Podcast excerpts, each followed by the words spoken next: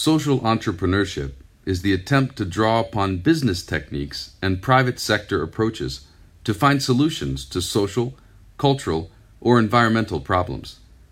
This concept may be applied to a variety of organizations with different sizes, aims, and beliefs. Conventional entrepreneurs typically measure performance in profit, revenues, and increases in stock prices. But social entrepreneurs also take into account the positive return to society.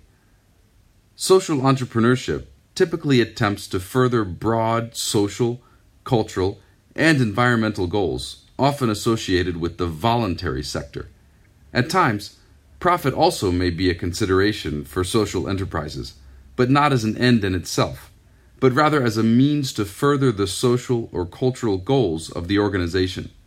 In the 2010s, social entrepreneurship is facilitated by the use of the internet, which helps people who are not geographically close yet who share the same goals to collaborate to achieve social goals and facilitates the dissemination of information.